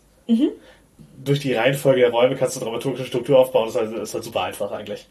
Wenn man sich mit Dungeon Bauen auskennt. Wenn man sich nicht auskennt, das tr- trotzdem machen möchte, in den Communities gibt's da viele Tipps, vorgefertigte Dungeons, die man nutzen kann. Genau. Also da ist einiges möglich, einfach nur, wenn man sich ein bisschen im Internet umhört. Ja, und auch wenn ihr nicht D&D spielt, die D&D-Community ist da sehr, sehr interessiert an Dungeons. Steht- ist ja schon ein Name drin. Upsala, Überraschung. ja. Würdest du sagen, es gibt besser und schlechter geeignete Genres für One-Shots? Also prinzipiell gar nicht so sehr, aber je mehr High Concept etwas ist und je unbekannter etwas ist, desto schwieriger ist es in einem kurzen Slot zu erklären und mal eben zu spielen. eher unbekannte Science-Fiction-Welten. Oder Ja. selbst ausgedacht am besten noch. Ja, das, das, das kann schwierig werden. Also es, man kann das auch vermitteln, muss man didaktisch drumherum aufbauen, aber es, es wird halt sehr viel erklären und Demo, je mehr High-Concept das Ganze ist. Es gibt welche, die von One-Shots profitieren können. Comedy ist oft besser in Kurzform. Die meisten Comedy-Systeme sind, also die speziell auf Comedy aufgebaut sind, sind Kurzformsysteme. Ja, Und- also es muss nicht ein One-Shot sein, das kann auch ein kurzes Abenteuer sein, aber meistens sind es keine langen Kampagnen. Ja, entweder weil das Konzept halt albern ist und nicht die Tiefe nicht trägt, oder weil Pacing auf, einfach was so wichtig ist für, für Humor auch. Und du, halt, du kannst halt nicht die Absurdität endlos steigern. Ja, weil irgendwann wird es dann einfach nur langweilig. Genau, du spielst halt eine Sitcom, Ja. wo halt immer wieder zurückgesetzt wird und du dieselben Witz, oder genau. Horror ist halt auch so ein System, das von Pacing profitiert und du kannst Charakter töten. Du kannst halt so Slasher-Systeme, wo so Final Girl, wo einfach die Charakter wegsterben, bis noch einer übrig ist, das ist dann Final Girl, dann besiegt den Killer. Oder, ja, für Cthulhu klassisch. Die, die Konsequenzen, die du Charakteren antun kannst, gehen, lassen sich halt nicht endlos stapeln, aber im Horror kannst du halt die Spirale höher drehen innerhalb eines One-Shots. Ja, das ist, äh, da kann man sich in den Horror einfach mehr reinlehnen, äh, wenn die Konsequenzen egal sind. Also ne, wenn, wenn die Konsequenzen einfach okay sind. Genau. Der Charakter, es sind halt drei Viertel der Runde sind verrückt, das letzte Viertel tot. Okay, das, da kann man keine Kampagne draus machen. Genau, genau. Was oft eine Frage ist bei One-Shots ist, wie starten wir das Ganze? Mit dem so spät wie möglich. Klassische Methode wäre in medias res. Es passiert etwas jetzt und ihr handelt jetzt. Ja. Direkt in die Handlung reingehen. Ansonsten kann man halt fast forwarden mit der Zwergenkönig hat euch angeworben und so weiter. Also einfach Vorgeschichte beschreiben bis zu dem Punkt. Und man kann halt einfach eine Szene setzen, in der die Charakter anfangen. Also einfach eine, diese, die Ausgangssituation beschreiben. Das sind alles Möglichkeiten, die man, wie, wie man halt den Anfang hinkriegt. Und ich würde relativ schnell den, den Auftrag reinsetzen. Oder den, den Grund, warum die Charakter. Einfach damit einsteigen. Ge- Genau, einfach, einfach schon, schon eine dem Ganzen eine Richtung geben. Dass irgendwas passiert. Ja. Natürlich ist die Frage, ist da am Anfang Zeit für Barbie-Spiele? Also unsere Charakter aus, ausspielen, sich, sich kennenlernen. Das ist ja, wo man klassischerweise in der Kneipe startet. Was auch bei vielen One-Shots so der Fall ist. Dass man eben einfach die, am Anfang die Situation hat, dass die eine halbe Stunde geben, um sich reinzuspielen. Das kann man natürlich auch einfach äh, ganz entspannt reinmachen aber, am Anfang. Aber das ist auch was, was man nachdem der Auftrag steht, geben kann, damit die Leute was drüber reden haben. Genau. Und ja, ist manchmal die Frage, ist überhaupt in so einem kurzen Slot Zeit für so ein Barbie-Spiel? Manchmal ja, manchmal nein. So muss man kommunizieren. Genau. Und ist vielleicht wichtig drüber zu reden am Anfang, dass auch die Erwartungshaltung dann passt, dass nicht die Spieler auf Barbie-Spiel hoffen, Mhm. ist aber gar keine Zeit dafür und man muss unterbrechen. Ja, oder die Spielerinnen wollen platt und du hast gar nicht so viel. Du hast gar nicht so viel und der Hälfte ist Barbie-Spiel. Hm. Einfach offen kommunizieren, dann klappt das eigentlich immer ganz gut. Und dass Spielerinnen immer die Prämisse annehmen. Was auch Ja. immer sie ist, nimm sie an. Ich sag ja, aber, aber sag nicht nein und zieh mit. Genau. Ja, dann ist halt die Frage, wie beenden wir einen One-Shot? Was, wenn die Handlung zu einem befriedigenden Ende gekommen ist, dann, ja, cool, High Five, Abenteuerpunkte. Aber es gibt noch, es gibt noch offene Enden, es gibt noch Sachen, die für die Charakter auszuerzählen.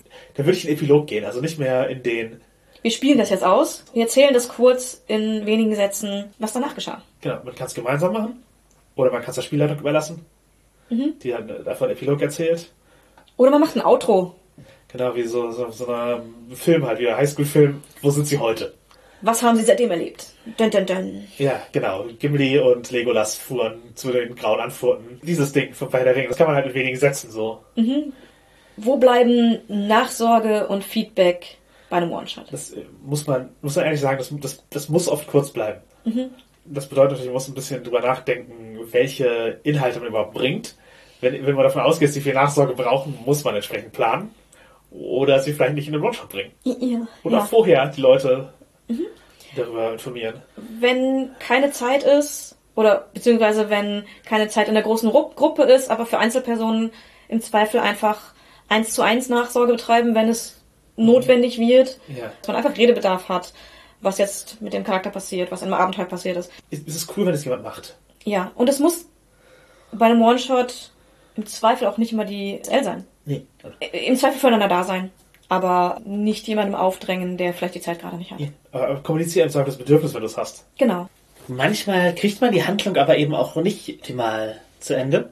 Dazu hatten wir eine Frage von Twitter bekommen, von Fuchsfreund, wo eben die Frage ist, wie macht man es, wenn man merkt, die Zeit ist zu Ende, der One-Shot neigt sich dem Ende, aber man ist halt nicht an einem Punkt, wo es, wo man es normalerweise ideal zu Ende bringen könnte. Wir hatten schon drüber geredet, man könnte natürlich verlängern, aber das ist nicht immer eine Option.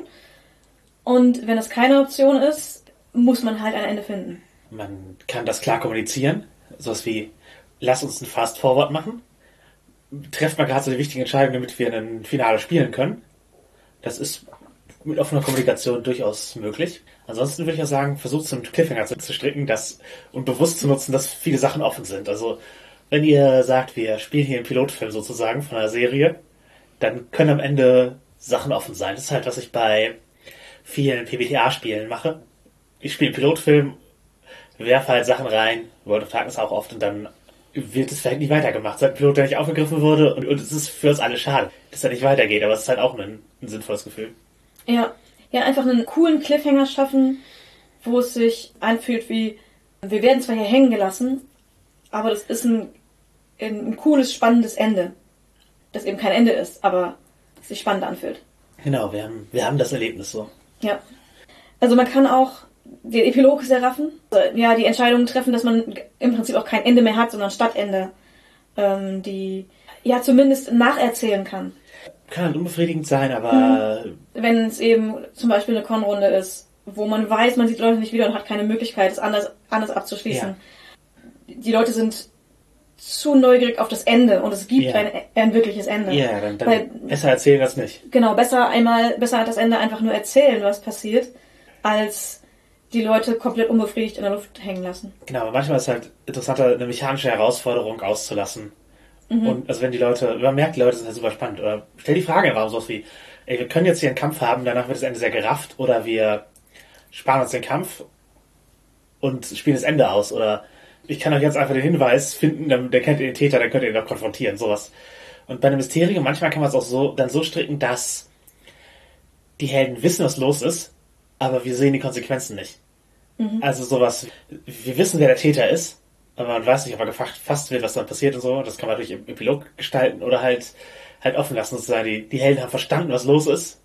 Die Spieler haben verstanden, was los ist. Es reicht, dass, dass, dass es ein gesamtes Bild gibt. Es, es kann auch passieren, dass ein One-Shot unbefriedigend bleibt. Das, das möchte ich nicht unerwähnt lassen. Es ist halt nicht eine, Univers dass es Universalwerkzeuge gibt und dass es immer klappt, sondern das kann, kann man euch nicht versprechen, aber und Pacing kann man halt auch lernen, aber es kann eben, ja, Das kann immer mal schief gehen, aus Ja. verschiedensten Gründen. Genau, man hat manchmal weniger Raum zur Korrektur. Ja, Das ist, eine, ist halt eine, ein Nachteil der Form. absolut. Wobei das eben auch bei anderen Abenteuern sein kann. Ja, natürlich. dass äh, Dinge unbefriedigend enden oder weil irgendwas nicht passt, muss abgebrochen werden.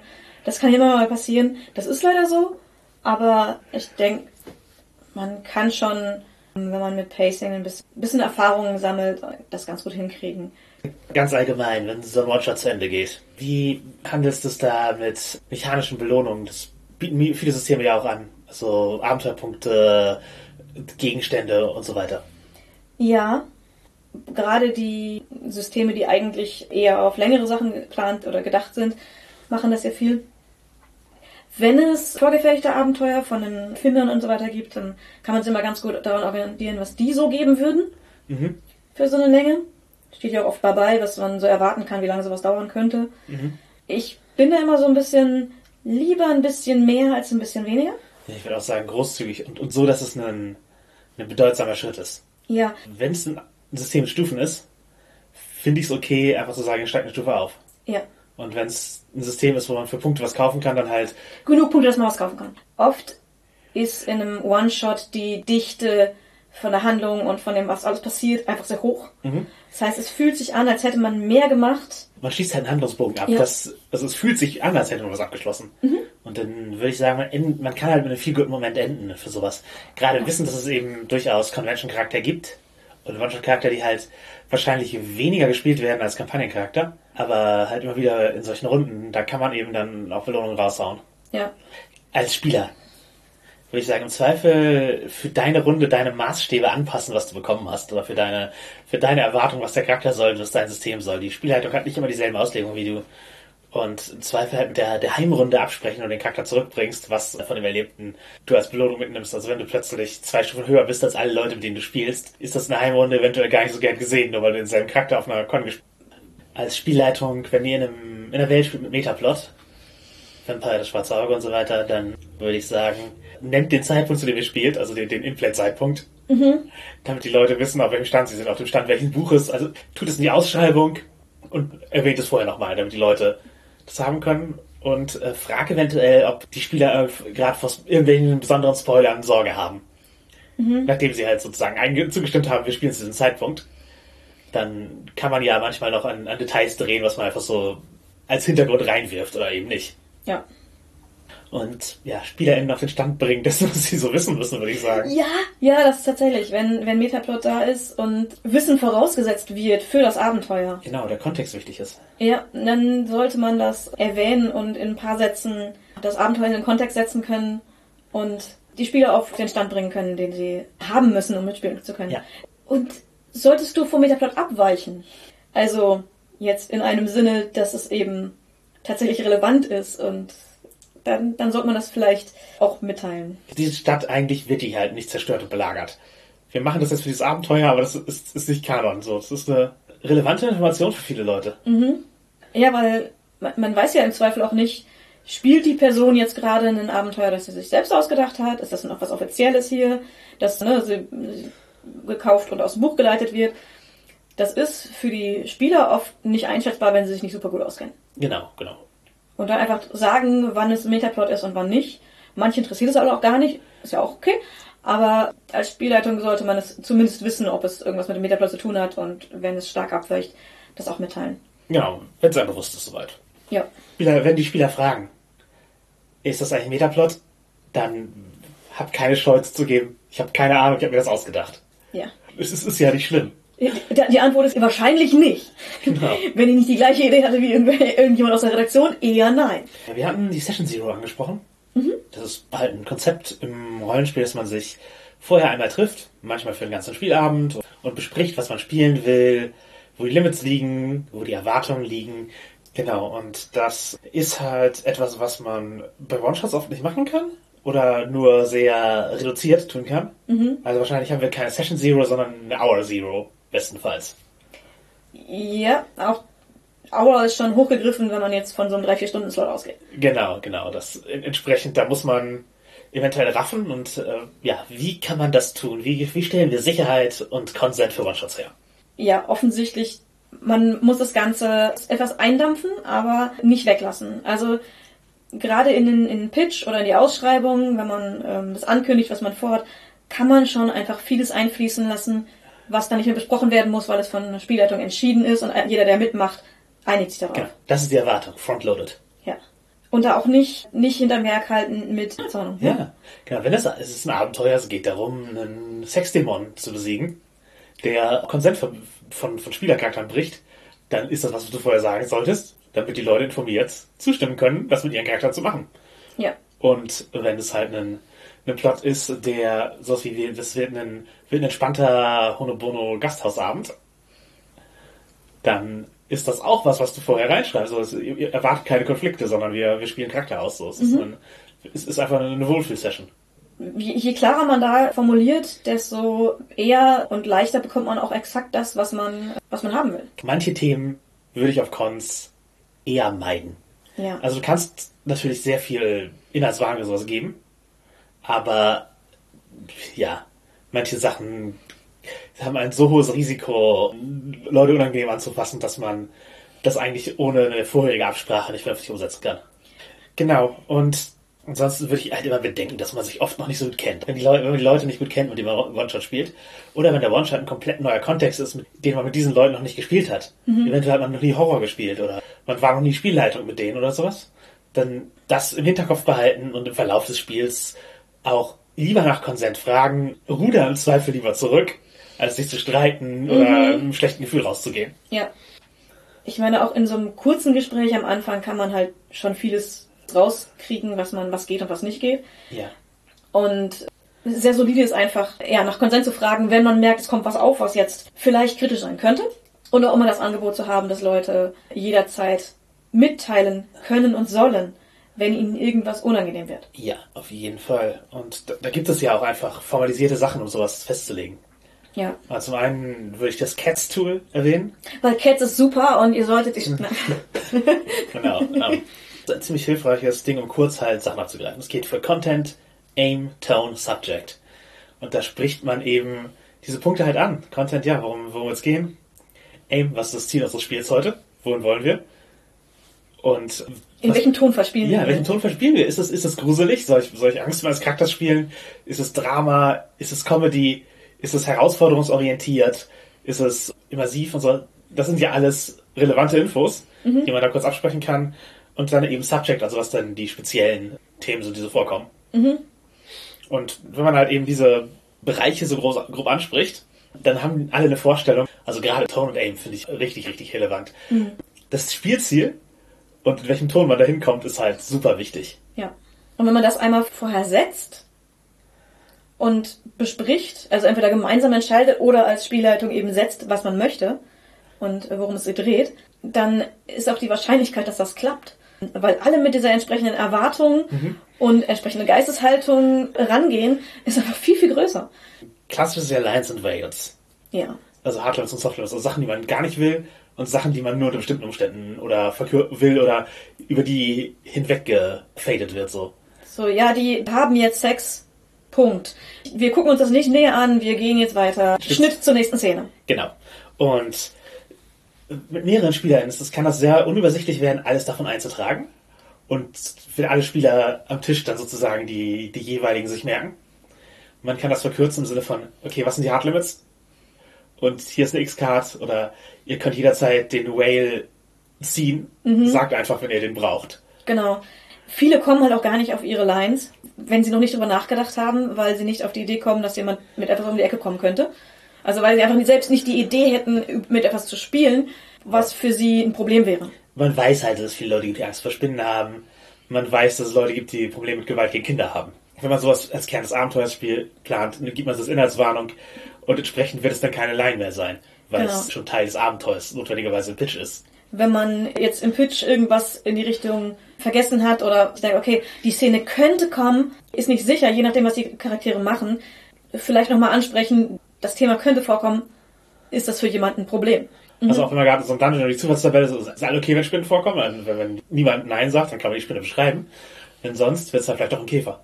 Manche, die haben so Vordrucke, also die, die man austeilt, um halt Vorschläge zu machen, dass die Leute direkt halt so Themen, die eventuell vorkommen könnten, aber nicht müssen. Ankreuzen können, ob das okay ist, ja, nein, vielleicht. Genau. Die Dinger werden am Ende bei der Spielleitung zusammenlaufen. Die anderen Spieler können es halt immer noch einbringen, weil es super schwierig ist, den Überblick über alles zu behalten. Nachdem alles angekreuzt haben, müsste man an sich eigentlich nochmal eine zweite Runde austeilen und, und, das, und das Enddokument.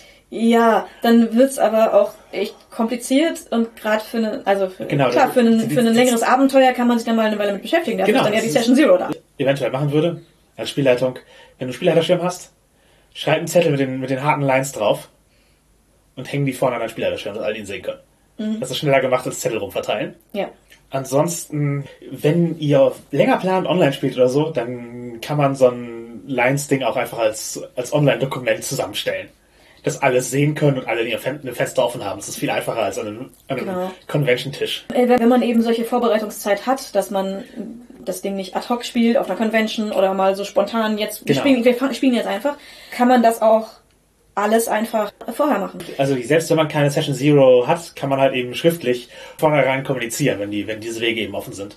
Genau, und dann, dann so einen Ankreuzzettel fertig machen, zurückgeben und einer fasst das zusammen und verteilt es an alle, ist halt, wenn man eine Woche Vorbereitungszeit hat, relativ easy. Und dann hat man es zum One-Shot einfach vorliegen. Wenn man die Zeit nicht hat, muss man halt also am besten, wie gesagt, einfach Dinge, die so problematisch sein könnten, einfach weglassen. Ja.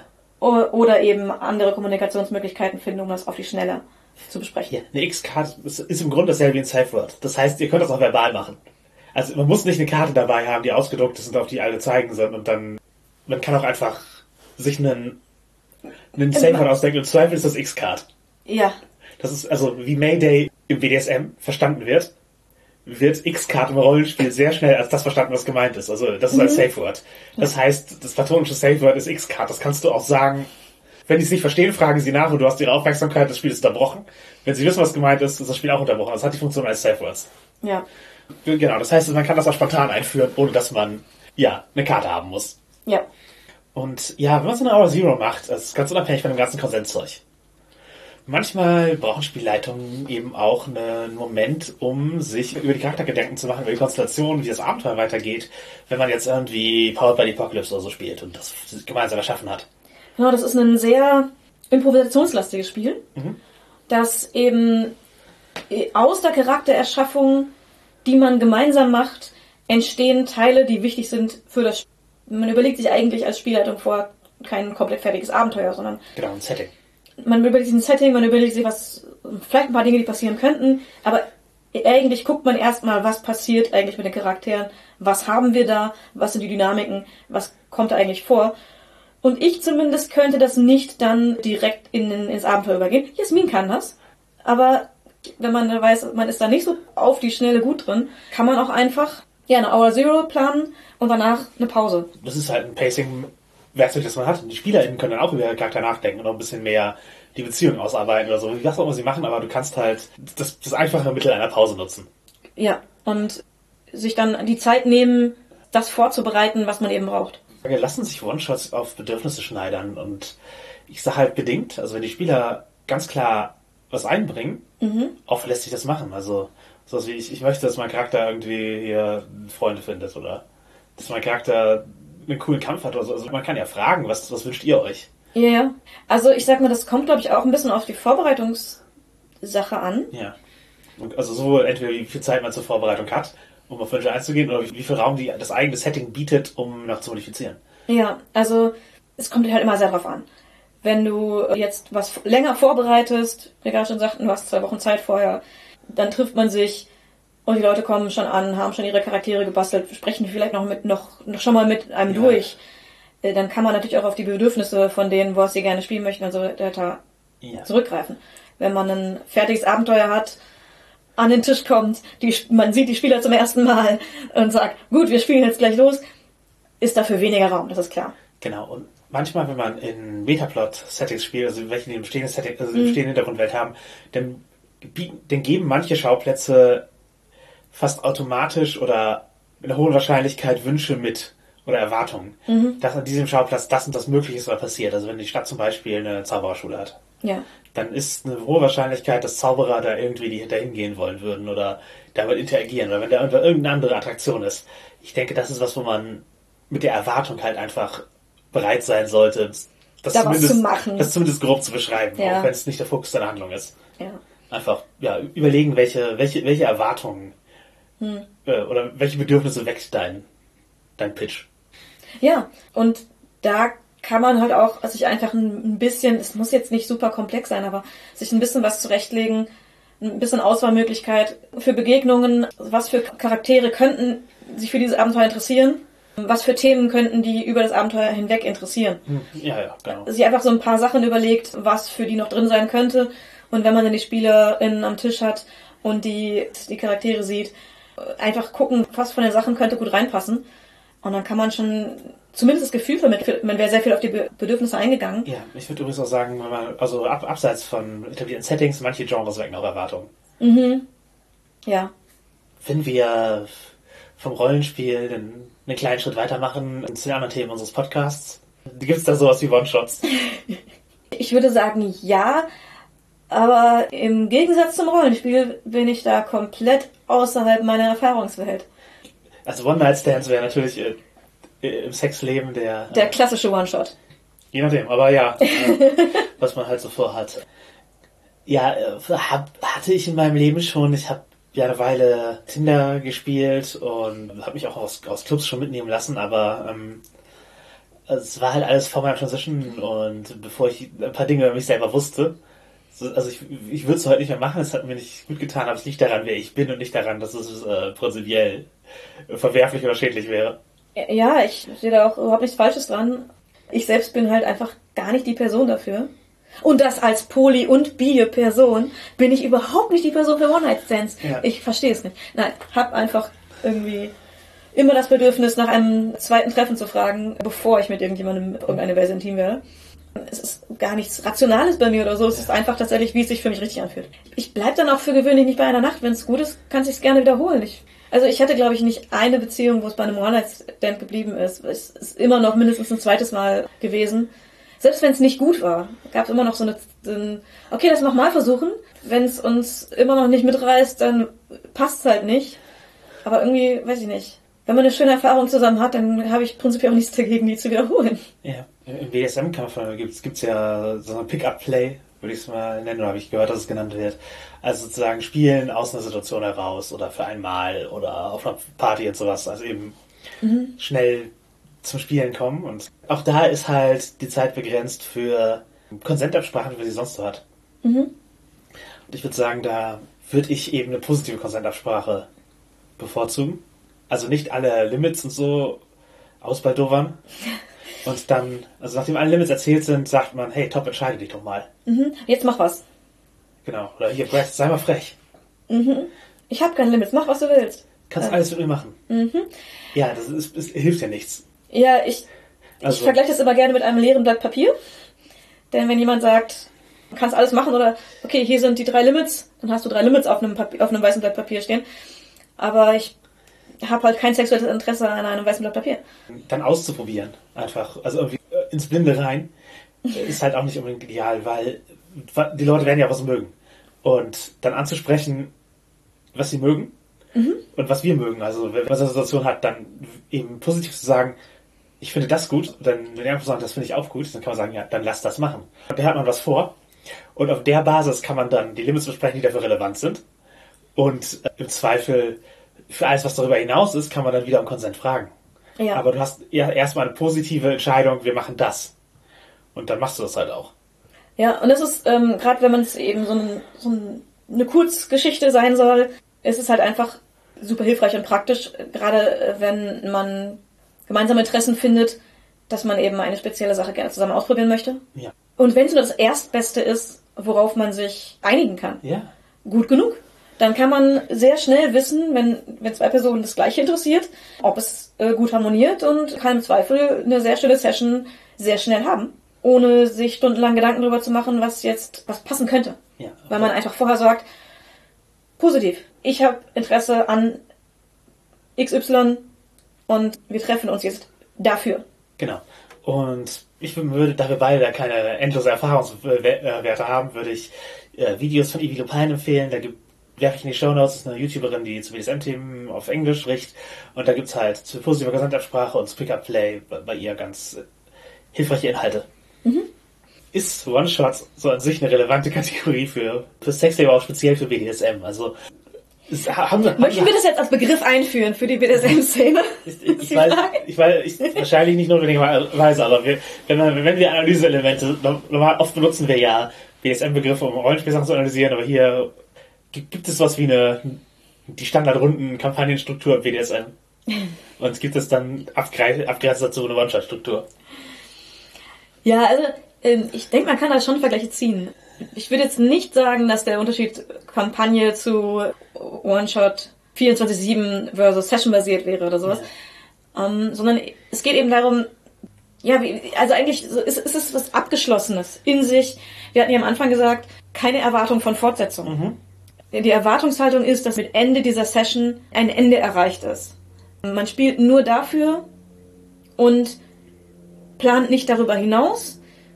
Und wir haben eben über Our Zero gesprochen. Es braucht Absprachen, es braucht Konsentabsprachen für diese Runde, weil man in einer Konstellation spielt, die man sonst nicht hat. Genau, das, es kann halt eine Spielsituation, also aus dem Spiel kommen, diese, diese Konstellation, oder es kann an den Beteiligten liegen. Genau, also es können auch klar, ne, wie wir gerade beschrieben hatten, Pick-up-Play oder One-Night-Stands. Genau, du kannst. Klassisch, ja, aber. Ja. Oder halt eben innerhalb, innerhalb einer Beziehung, dass man was Neues probiert. Dass sagen, wir machen heute Pet-Play. Haben wir noch nie gemacht. Oder machen wir gerne, machen wir ab und an, machen wir aber nicht ständig. Genau. Und es braucht jetzt eine, eine Absprache, was genau wir. Genau, das unterscheidet sich von der Struktur unseres normalen Spiels. Wir greifen nicht in unseren Standardmodus zurück, sondern wir, wir sprechen jetzt was Spezielles abschaffen, eine spezielle Situation, die danach wieder aufgelöst wird. Ja. Und halt so sowas wie Vanilla-Leute, die mal BDSM machen oder mal BDSM ausprobieren. Mhm. Das ist, da ist natürlich auch One-Shots wahrscheinlich eine etwas oder halt Menschen, die selten miteinander spielen. Ja, ich denke, wenn die Konsentabsprache für die Session notwendig ist. Ich glaube, für jede Session ist Ja. an sich eine Konsentabsprache notwendig, aber wenn sie, wenn sozusagen eine, neue Grund, neue Grundlagen geschaffen werden. Genau, wenn neue Grundlagen geschaffen werden. Denn ansonsten, wenn man mit einer Person häufig spielt, dann sind Konsentabsprachen irgendwann ja nur noch notwendig, wenn sich etwas verändert. Weil du ja den Konsent schon geklärt hast. Ja, halt abgesehen von Tagesform und so. G genau, aber so auch da wird es ja Modi, hat man ja irgendwann Modi, worauf man, also entweder man redet einfach ganz offen drüber oder man hat Modi, wie man das mitteilt. Ja, ja, ja. Also wo, wie man darüber kommuniziert. Spezifische Konsentabsprachen braucht, Ja. wenn sich etwas ändert, wenn was Neues dazukommt oder dergleichen. Viele Gel Sachen gelten im Metakonsens, bis, auf- bis sie zurückgenommen werden oder man hat halt, man kommt halt sehr schnell zu einem Konsent, weil man die Details nicht besprechen muss. Genau, und bei einem. One-Shot ist es anders. Mhm. Ja, ich glaube, das sind die beiden wichtigen Punkte. Es braucht neuen Konsent und es hat nicht die Erwartung einer Fortsetzung. Es ist nicht die Erwartung von einer. Ja, also, also weder, dass es was fortsetzt, was vorher existiert, notwendigerweise, oder dass es später fortgesetzt wird. genau. Und da sind, glaube ich, alle Konstellationen drumherum möglich. Und einige der Gründe, die man für andere, die wir für Rollenspiel One-Shots haben, greifen sicherlich auch für diese Art von One-Shot. Also so etwas wie neue Spielstile kennenlernen, neue Konstellationen und so weiter. Das, das kann ja alles auch im BDSM oder im Sex relevant sein. Ja. Aber da wir uns beide, wie erwähnt, nicht so super gut auskennen, in, in tieferen One-Shots des Sexlebens, Ja, wobei ich durchaus schon, ich sag mal, spezifische BDSM-Erlebnisse hatte, die eben für, für irgendwas, die unter, unter einem Thema standen. Ja, das schon. In dem Sinne ja. Bei mir ist eigentlich auch, ich rede halt sehr offen über Dinge, entsprechend könnte man fast sagen, ist jedes Mal Konsentabsprache, aber Das meine ich. das ist eben, ja. das ist eben meine normale Kommunikation. Das ist keine, Ja. Es findet keine Session Zero statt. Also, üblicherweise bei dir dann. Genau, oft nicht. Ja. Genau, aber sagt uns auch gerne, was ihr dazu denkt. Wenn, das, wenn BDSM und One-Shots für euch relevanter in diese Kategorien sind. Habt ihr andere Definitionen? Was würdet ihr sagen? Genau, eure Erfahrungen mit One-Shots in jeglicher Form sind uns auch sehr. Das könnt ihr alles in unsere Kommentarspalten werfen auf Twitter, auf Facebook, auf FetLife oder direkt auf äh, nerdistderhobby.de. Auf den anderen Plattformen heißen wir auch passenderweise Nerdistderhobby. Wer hätte es erwartet? Ihr erreicht uns auch per E-Mail an nerdistderhobby.gmail.com und wir freuen uns über jedes Abo. Jede 5-Sterne-Bewertung? Genau, äh, auch da gerne mit Kommentar auf iTunes oder dem Podcast-Aggregator eurer Wahl. Und ja, wir geben natürlich wie immer Shoutouts auch an andere Podcasts und die, ja, redet weiter über uns äh, und redet über andere Podcasts, denn so verbreiten sie sich und so lernen Leute Neues kennen und können mal reinhören, auch wenn es nur ein One-Shot ist. Richtig. Wobei wir heute in erster Linie äh, uns selbst shoutouten. Oder Leute, die uns eingeladen haben, ja. genau, also es ist ja gerade die Woche des äh, Transvisibility Day, also wir nehmen am Transvisibility Day auf und heute am Sonntag macht, wie das ganze Wochenende schon, das Transpeer Network äh, einen Stream.